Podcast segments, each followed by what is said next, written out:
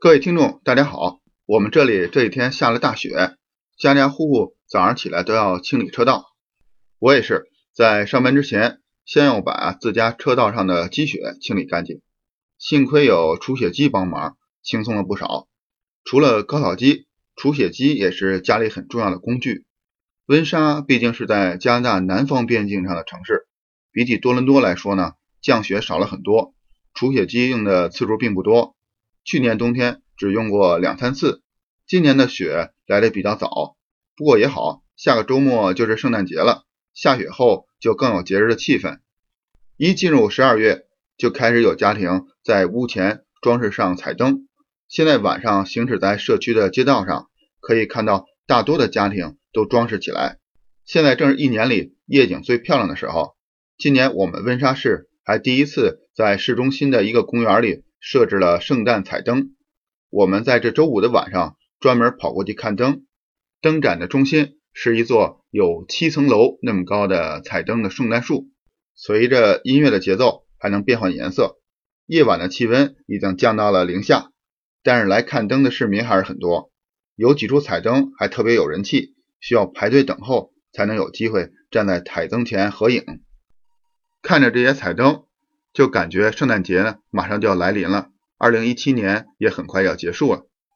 我也借着这期二零一七年的最后一期节目，祝各位朋友、各位听众圣诞快乐，新年快乐！到了年底，各位都要好好的休息一下，给自己的身体和精神都充充电。虽然这期是在冬季录的节目，我却想跟各位聊聊在加拿大秋天里的枫叶的事情。加拿大是枫叶之国。加拿大的国旗也真是简单，只有红白两种颜色，正中心就是一个大大的红色枫叶。枫树作为加拿大的国树，真是随处可见。到了秋天，枫叶开始变换颜色，这时大到整个城市，小到门前的街道，好像都变了样子。特别是在阳光的照映下，每片叶子都反射着太阳的光芒，在秋风的吹动下，整棵枫树上。所有的树叶都舞动起来，数不清的树叶在阳光下一起跳动着。有些树上是成千上万的金黄的树叶，有些树上是火红的颜色。这时，不管是走在路上或者开车，这些或是金黄或是火红的枫叶，把街道装扮得赏心悦目，让人心旷神怡。刚到温莎时，我们住在市中心的公寓楼里，从九层楼的窗户看出去。眼前的城市一览无余，因为大多数的建筑都是一层或者两层的住宅，这些房屋的屋顶是没有树冠高的，所以站在阳台上可以看到的最多的就是树木。不出门就可以看到一年四季树叶颜色的变换。到了秋天，在这里就可以欣赏枫叶了。当然，大家公认的观赏枫叶的最佳景点还是在多伦多北面的阿岗昆公园。阿岗昆。是北美原住民所说的一种语言，使用这种语言的原住民也被叫做阿岗昆人。他们的分布很广，包括加拿大的东部、中部、美国的东北部沿海地区，还有密歇根州、伊利诺伊州。当然，阿岗昆还包括很多分支语言。阿岗昆人也是由不同的部落组成的。在美国，有一些地名叫做阿岗昆，在加拿大和美国。都有军舰用阿岗昆命名。美国纽约有叫阿岗昆的酒店，在加拿大东部也有一个酒店叫阿岗昆。在加拿大还有一个叫做阿岗昆的步兵团。今天和您聊的是在多伦多北面的一个安大略省的省立阿岗昆公园。来一次阿岗昆也还真不容易，因为从多伦多开车到这里单程就要三个多小时。即使住在多伦多的人来这里赏枫叶。也要来回花在路上六七个小时，而且这还不算堵车堵在路上的时间。六十号公路从阿岗昆公园横穿过，东西两侧的公园入口分别叫做东门和西门。从多伦多出发，一直向北，到了六十号公路，再进入公园的西门。这样的车程大约是三个多小时。如果想从东门进入公园的话，就要从多伦多向东，再向北。再向西，这样绕一个大圈，至少要四个多小时。这样单程就要多出一个小时。所以大部分人还是从西门开车进来。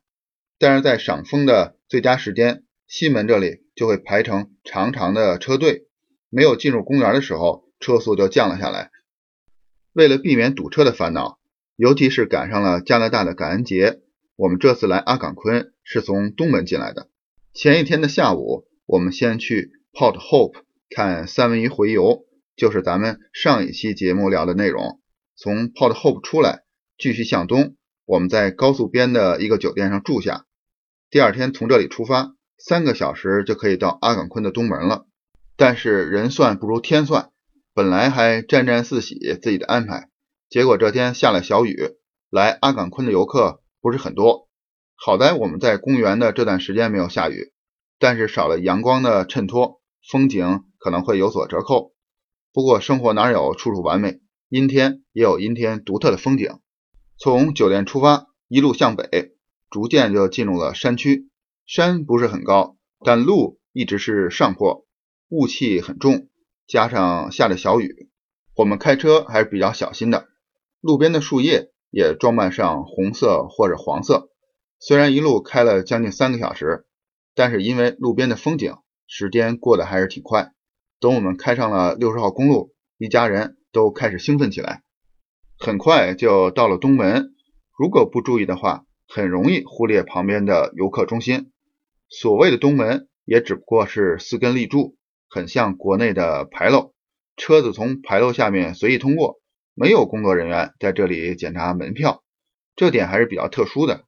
我们去的一些其他公园，在入口都是有售票岗亭的，也不用下车，把车子停在岗亭门口，按车收费。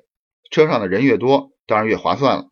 阿岗昆这里却没有售票岗亭，我们不放心，就把车子停进了旁边的休息区，来到游客中心。进入游客中心，才发现原来是在这里买票。记得好像是在二十加元左右一辆车。工作人员给我们解释，车票要求放在车子前面的挡风玻璃下面。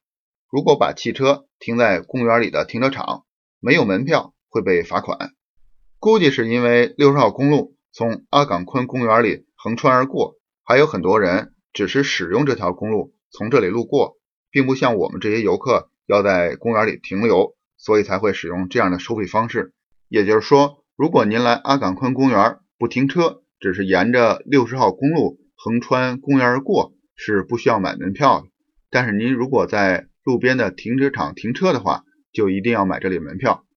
我们向工作人员打听到哪里才能看到最美的风景，他给我们推荐了一个 trail。所谓的 trail 就是林间或者山间的小路。公园里有很多这样的小路，短的两公里，长的有十多公里。阿岗昆是一个很大的公园，整个面积有七千多平方公里。六十号公路只从它南边的一小部分穿过，从西门到东门的路程就有五十六公里。虽然阿岗昆只是一个安大略省的省立公园，但是它比我们温莎附近的 pont p i l i 的国家公园可大的太多了。就我个人的经历，在加拿大，不管是省立公园还是国立公园，进门的门票都差不多，都是一辆车二十加元左右。据说，即使是加拿大最出名的公园班夫公园的门票，也不过是二十加元。今年是加拿大建国一百五十周年，国家公园对游客免费开放，但是省立公园还是收费的。我们这次来走六十号公路，走山间小路，看枫叶。其实并没有进入阿岗昆的腹地，真正的玩家是要带着帐篷和独木舟来的，在树林的深处、湖泊的边上安营扎寨，划着独木舟，钓上两三天鱼，享受没有世俗的纷扰、完全自然的环境。我们一家人都是最初级的游客，走走山路就心满意足了。工作人员给我们推荐的这条山中小路，正是最短的一条，两公里长，并不是因为它短。而是可以走到山坡上，有一个开阔的视野，可以环顾周围群山上的枫叶。从东门进入公园后不远，就到了这条小路对应的停车场。这时雨也完全停了，正好爬山。小路的进出口都在一起，但很快就分成了上山和下山的两条路。路旁有个支架，可以在支架的记录本上填写上自己的姓名和联系方式。我估计这主要是为了安全。如果游人在山中失踪，可以通过这里的记录本缩小搜索的范围。走这条小路的游客还真不少，说普通话的游客也挺多的。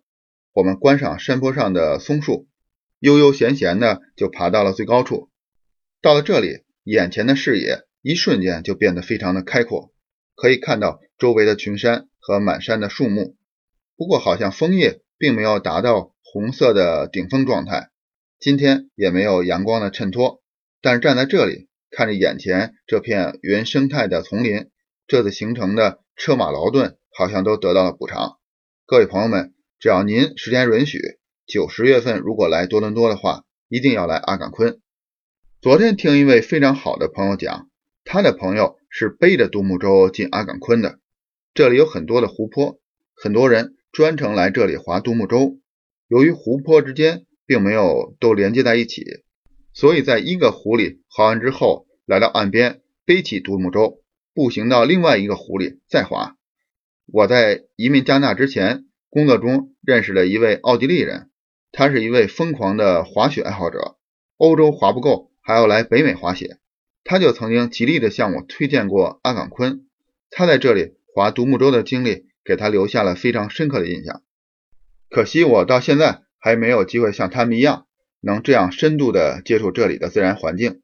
真盼着这一天的尽快到来。下山之后，我们开车到一个湖泊边的停车场停下，在湖边的一个大木桌上架上了烤肉架，准备在这美丽的湖边野餐。我们没有在阿岗昆公园里看到过餐厅，如果有的话，可能也很少。建议朋友们，您来这里的时候一定要准备好自己的午餐。我们是前一天买了些面包、香肠和沙拉酱，虽然很简单，但是把烤熟的香肠加在面包里，再抹上沙拉酱，在此情此景之下，看着深色的湖水，水中枫树的倒影，湖中的独木舟，再加上刚才走过的一段山路。吃到嘴里的每一口热狗都变得特别的美味。吃完午饭后，我们又来到另外一个湖边，这里有一段废弃的铁路和一个酒店的遗址。酒店大约是在一百年前建造的，就在火车站的边上。从多伦多和渥太华来这里度假都很方便。但是在三十年代的经济大萧条期间，酒店呢就被关闭了。在三十年代的末期到五十年代初。酒店又重新开放过一段时间，但是最终因为加拿大政府要把阿岗昆地区恢复到自然的状态，这个酒店被政府收购了并拆除了。在离开阿岗昆公园之前，我们又走了最后一段山间小路，这里离西门就很近，游客也多了很多，停车位也相对的紧张，不像靠近东门的那条小路可以登高望远，这条小路一直沿着一条小溪。又是另外一番风情。到了这里，我们就结束了阿岗昆之行，从西门出来。当然，这里并没有明显的界限，公园大门的里面和外面的风景都很赞。像很多地方一样，朋友们来这里一定要安排好时间。如果从多伦多当天往返，就需要早出晚归，毕竟路上就要花上六七个小时。公园里面可选择的 trail 或者叫山间小路的有很多。短的两公里，长的十多公里。如果在公园附近的酒店住下，就可以玩得更深入，也很从容。当然，如果您是背着独木舟来，来丛林里深处露营，那麻烦您也给我讲讲您的经历。下次去的时候，拜托您也带上我。各位朋友们，这一期是二零一七年的最后一期，非常感谢您一年的陪伴，感谢各位的评论、点赞和打赏。下个周末就是圣诞节了，我们一家呢要去拉斯维加斯和旧金山去感受一下赌城和加州的阳光。回来之后呢，和您分享我们的经历。在这里祝各位圣诞快乐，新年快乐！北美点滴，咱们明年再续。